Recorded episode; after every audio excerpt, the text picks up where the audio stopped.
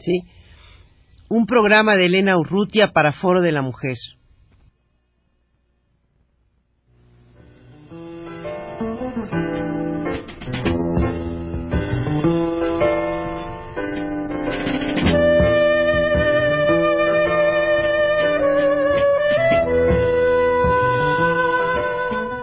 Foro de la Mujer.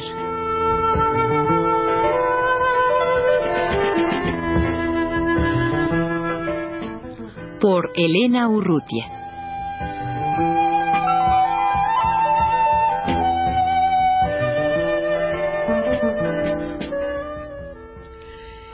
Gina Ugarrio, a partir de su experiencia muy, muy personal, ha entrado en, un, campo de investigación que no es nuevo, no es eh, particular en el caso de ella, sino que se ha venido dando en, todas partes del mundo, en la medida que, en que la mujer toma conciencia de que su situación no es una situación particular, no es una situación individual, sino es una situación que la que se repite en, en, todas las demás mujeres, que es una situación de grupo.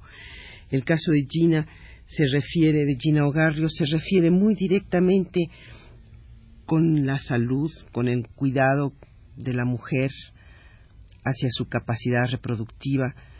Pero creo que será mejor, Gina, que tú nos cuentes cómo cómo te inicias en esta inquietud, cómo entras de lleno en esta, en estos estudios, en esta búsqueda eh, en la que estás metida en este momento. Bueno, Elena, de alguna manera yo siempre he estado preocupada por mi cuerpo, pero solo es a partir de esta experiencia dolorosa que tuve con mi médico, que fue el médico que tuve durante muchísimos años, eh, el que, con el que nacieron mis hijas, el que me ayudó en mis problemas de esterilidad, que yo cobro conciencia de lo que verdaderamente ha sido mi historia ginecológica. Desde que yo empecé a menstruar, tuve muchísimos problemas y pues yo diría que por lo menos unas cuatro veces al año, desde los 14 años, yo realizaba visitas al ginecólogo pues se me controlaba con una serie de medicamentos que nunca se me explicaba qué contenían, yo tampoco preguntaba en ese entonces. Después empecé a interesarme, leí un poco, pero con esa información que realmente no es información. Y uno siente que está informado, se siente pues como muy liberal, muy crítico, le hace unas cuantas preguntas al médico y sin embargo sigue manteniendo esa actitud de absoluta entrega del cuidado de su cuerpo al médico, porque pues en nuestra cultura y en nuestra ideología ellos son los que saben y uno se somete a los cuidados que ellos le proponen.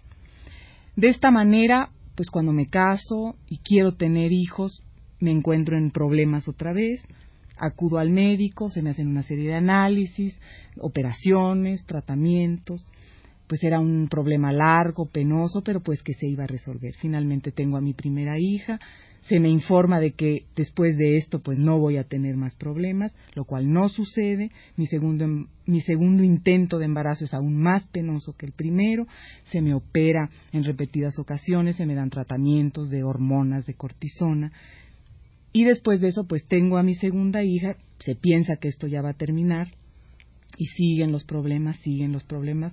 Me, me hago una ligadura tubaria, y después de esto empiezo a tener unos problemas muy graves de sangrados. Clínicamente me informa el médico que ni las pruebas que se me hacen de radiografías y de todo indican un problema muy serio. Yo tengo unos sangrados que me llevan a un estado de anemia terrible hasta que finalmente se decide operarme, se me hace una histerectomía y el estado de mi útero se me informa era pues absolutamente desastroso, ya teniendo riesgos de algo muchísimo más serio, como ellos siempre dicen, de algo muchísimo más serio, nunca dicen qué, siempre es algo muchísimo más serio, ¿no? Uno, uno realmente no sabe a qué se están refiriendo, su angustia crece, es mayor, o sea, nunca le ponen nombre y apellido a las enfermedades. Ahora me doy cuenta que es para que uno sea sujeto de, esa manipulación a la que ellos lo Y para mantener al infinito esa dependencia. Así es, y para mantener al infinito esa dependencia. Pues después de la histerectomía paso un año relativamente bien y empiezo a tener molestias, sigo con los problemas y entonces acudo otra vez al médico y pues se me tiene que volver a operar porque hay unos quistes o unos tumores pavorosos en los ovarios. Resulta que a la hora de que me abren no es ese el problema, sino que el doctor, al hacerme la histerectomía, me dejó las trompas ligadas dentro, con las grapas que me había puesto, se me produjo una infección y estuve a punto pues de tener una emergencia quirúrgica grave. me dice una amiga mía que es instructora de psicoprofilaxis que entró conmigo a la operación, que eran unas especies como de salchichones de esos alemanes, lo que yo tenía dentro, llenos de agua, de pus, en fin, infectados. Y esto, Gina, es tan frecuente. Exactamente, es tan frecuente y además lo que nos está indicando a mí en el momento en que me proponen una ligadura tubaria, el médico no me informó, de esto me vengo yo a enterar en el momento en que me sucede esta emergencia, no me informó de que la operación que me iba a hacer era un proceso de experimentación. O sea, ellos estaban experimentando esta forma de ligar con grapas. Evidentemente, al poco tiempo empiezan a descubrir una serie de reacciones secundarias que se les empiezan a presentar en algunos casos. De modo que tú fuiste un conejillo, de, indias. como ocurre con muchísima frecuencia, porque todo esto, los anticonceptivos, pues son muy recientes y nosotras somos conejillos de indias. Así es. Y lo que con todas estas experiencias finalmente descubrí es que la, la orientación de la medicina, la misma formación de los médicos, no es hacia el cuidado la curación y la prevención de las enfermedades, sino fundamentalmente hacia la experimentación. O sea, desde que la medicina se vuelve científica, o sea, a principios de este siglo, la orientación fundamental es hacia la experimentación. ¿Cómo será ya la situación de crítica? Que hay hasta unos libros, bestsellers que andan circulando por, pues, por todo el mundo. Uno de ellos se llama Coma y otro de ellos se llama Cerebro. Yo no los he leído, pero un amigo mío con el que platico de estas cosas, que no creía, o sea, que pensaba que era, pues, una locura más de estas mujeres que andan este, buscando cosas que les hacen y que realmente no suceden. cuando lee este libro, de tanto que yo le he hablado de casos y casos y casos de los con los que me he encontrado últimamente, me dice, pues fíjate que leí este libro que se llama Cerebrum en donde es un libro sobre cuestiones este, de neurología. Y es justamente un caso, una novela de una especie de, novela de intriga, en donde son una serie de experimentos que en un hospital en Suecia hacen en pacientes en cuestiones del cerebro. Cuando termina el libro, el médico señala que, aunque esto es una novela de ficción, está basado, o sea, inspirado en hechos de la vida real, porque generalmente en los hospitales muchos de, de las cuestiones de operaciones que se hacen son totalmente experimentales, de las cuales no se les informa a los pacientes y que el campo en el que estas atrocidades sucede en mayor número es en el de la ginecología. Gina, volviendo a tu experiencia personal con todos estos problemas que te aparecieron en los últimos tiempos, eh, acudiste, encontraste a estas mujeres en, pues sí, o sea, después de que me, me, sucede esta experiencia, me operan y tengo esta infección, aún yo me seguía resistiendo ahí fue cuando empecé, pero empecé de una manera, ¿qué te voy a decir, Elena? Pues con muchas resistencias de mi parte, o sea, porque uno está tan condicionado a esperar de la ciencia y de los hombres toda una serie de cosas, que aquí se le juntan a uno dos cosas, la ciencia, su formación científica y por otro lado el hecho de que son hombres. Entonces uno los carga de una serie de expectativas que ha alimentado desde que uno es niña, primero con el padre, después con el novio, después con el marido, y uno va colocando toda esa serie de expectativas que nos enseñaron que debemos esperar Y es bien sabido, siempre se dice, no, todas las mujeres se enamoran de sus maestros, de su psicoanalista y de su ginecólogo. ¿no? Entonces hay una liga afectiva muy fuerte, además ellos tienen que ver con nuestro cuerpo, con la parte más íntima de él, ¿no? Y entonces uno se liga afectivamente muy fuerte con ellos y yo descubrí que la liga más difícil de romper fue justamente la afectiva. Aunque yo me di cuenta, dije, bueno, realmente este hombre ya no somos pacientes, somos únicamente síntomas y enfermedades lo que él ve, tiene tantísima gente que o sea, si en el momento de operarme, de hacerme una esterectomía, él realmente hubiera estado con mi historia clínica presente, yo tenía una historia larga, él era el que siempre me había, entre comillas, cuidado, sabía que yo soy una persona muy sensible a las alergias, soy alérgica a miles de cosas, tuvo que haber pensado que me tenía que sacar esas grapas porque seguramente yo iba a producir una reacción alérgica a ellas, me las debió haber sacado.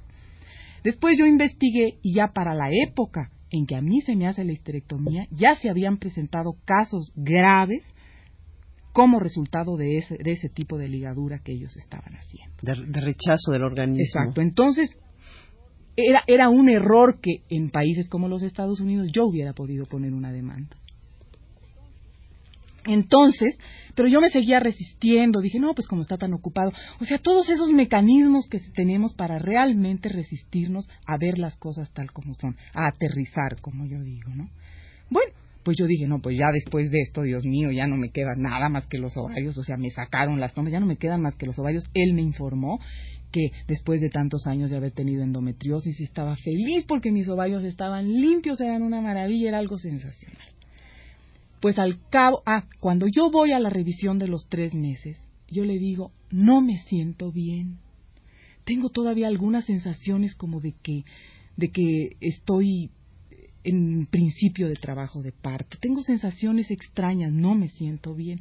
Inmediatamente me desacredito. No obtienes nada, estás perfecta, pélvicamente estás muy bien, son tus ideas, estás perfecta, deben ser tus nervios. Entonces yo dije, bueno, realmente las molestias no eran muy fuertes, pero fueron creciendo y fueron creciendo al grado de que las sensaciones que yo tenía era como si estuviera con 5 centímetros de dilatación en trabajo de parto continuo. Realmente yo estuve como inválida un par de meses yendo a verlo permanentemente, insistiéndole, casi rogándole que no me dejara que me desilusionara, que no dejara que matara todo ese sueño y todo eso que yo tenía colocado. Pero es, es muy impresionante, Gina, que siendo tú la persona que padecía e, esos síntomas y que se los explicabas de una manera muy clara y que él no quisiera ver, que no, que no quisiera aceptarlo, porque claro, no, los ha sufrido en su propio cuerpo, no tiene idea. Además de que no los ha sufrido, uno no, para ellos uno no tiene la mayor, ninguna autoridad. O sea, ellos son los que saben, actúan con una prepotencia absoluta. Y yo de verdad, yo le decía, yo sé que tengo algo hormonal estoy mal, tengo algo hormonal. Y él me decía, ya te hice todas las pruebas, no tienes nada. O sea, y ahí empezó mi peregrinar, me mandó con gastroenterólogos, debes de tener algo del estómago. Yo nunca en mi vida he padecido del estómago. Ah, pues aquí me tienes, me sometí a 3.050 análisis, a 3.000 pruebas, no tenía absolutamente nada. Pues entonces ahora debes de tener algo de la tiroides. Y ahí voy, me hicieron 3.500 análisis de la tiroides. Esto lo soporté dos meses sabiendo, teniendo la certeza, porque además coincidía con los ciclos lunares, se hacía más intenso cuando la luna llena, yo le decía todo esto. Pero tú ya te podrás imaginar lo que para ellos es que una, que una persona vaya y le diga que sus ciclos, esas cosas que para ellos son, como no son previsibles, como son cambiables, como no las puedes medir exactamente con los instrumentos de la ciencia, pues pensaba que yo estaba completamente trastornada. China, desgraciadamente el tiempo se nos ha terminado, pero yo creo que valdría muchísimo la pena que continuáramos esta conversación en el próximo programa dentro de ocho días, porque creo que es sumamente importante la experiencia que tú has ah, vivido y que, que estás en, condiciones de, de, de transmitirla. ¿Cómo no?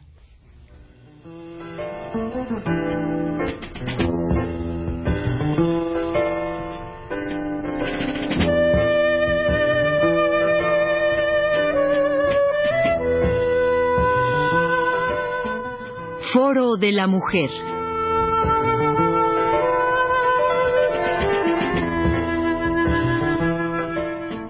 Por Elena Urrutia.